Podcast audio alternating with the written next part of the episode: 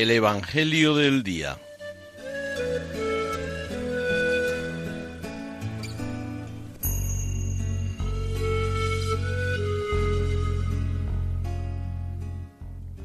Del Evangelio según San Mateo.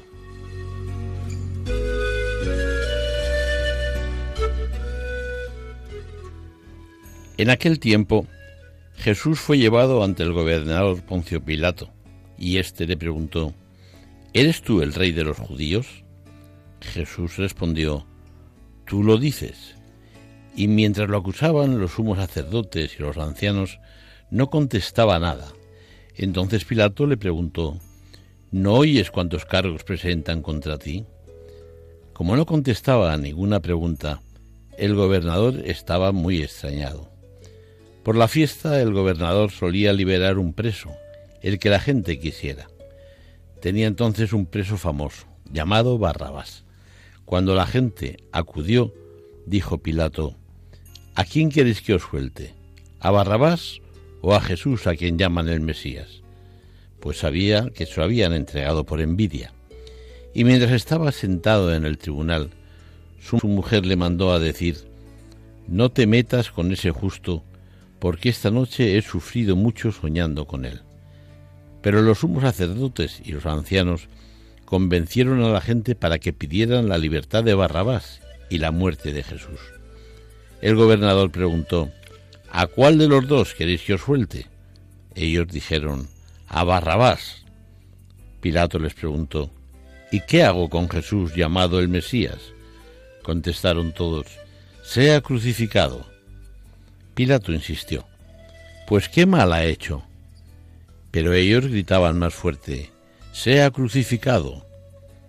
Al ver Pilato que todo era inútil y que, al contrario, se estaba formando un tumulto, tomó agua y se lavó las manos ante la gente diciendo, Soy inocente de esta sangre, allá vosotros. Todo el pueblo contestó, Caiga su sangre sobre nosotros y sobre nuestros hijos. Entonces le soltó a Barrabás y a Jesús, después de azotarlo, lo entregó para que lo crucificaran. Entonces los soldados del gobernador se llevaron a Jesús al pretorio y reunieron alrededor de él a toda la corte. Lo desnudaron y le pusieron un manto de color púrpura, y trenzando una corona de espinas, se la ciñeron a la cabeza y le pusieron una caña en la mano derecha, y doblando ante él la rodilla, se burlaban de él diciendo, Salve, rey de los judíos. Luego le escupían, le quitaban la caña y le golpeaban con ella la cabeza.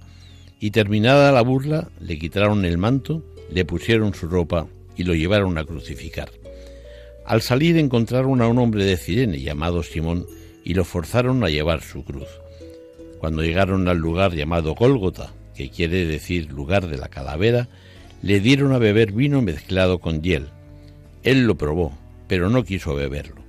Después de crucificarlo, se repartieron su ropa echándola a suertes y luego se sentaron a custodiarlo. Encima de la cabeza colocaron un letrero con la acusación. Este es Jesús, el rey de los judíos.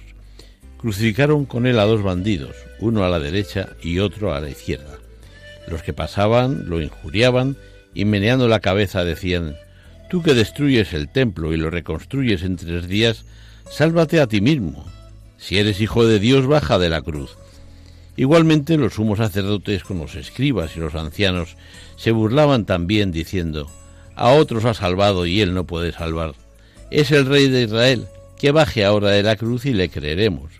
Confió en Dios, que lo libre si es que lo ama, pues dijo, soy hijo de Dios. De la misma manera, los bandidos que estaban crucificados con él lo insultaban. Desde la hora sexta hasta la hora nona vinieron tinieblas sobre toda la tierra. A la hora nona Jesús gritó con voz potente, Elí, Elí, lama sabactaní, es decir, Dios mío, Dios mío, ¿por qué me has abandonado? Al oírlo, algunos de los que estaban allí dijeron, está llamando a Elías. Enseguida uno de ellos fue corriendo, cogió una esponja empapada en vinagre y sujetándola en una caña le dio de beber. Los demás decían, déjalo, a ver si viene Elías a salvarlo. Jesús, gritando de nuevo con voz potente, exhaló el espíritu. Entonces el velo del templo se rasgó en dos de arriba abajo, la tierra tembló, las rocas se resquebrajaron, las tumbas se abrieron y muchos cuerpos de santos que habían muerto resucitaron y saliendo de las tumbas después que él resucitó, entraron en la ciudad santa y se aparecieron a muchos. El centurión y sus hombres que custodiaban a Jesús, al ver el terremoto y lo que pasaba, dijeron aterrorizados, verdaderamente, este era hijo de Dios.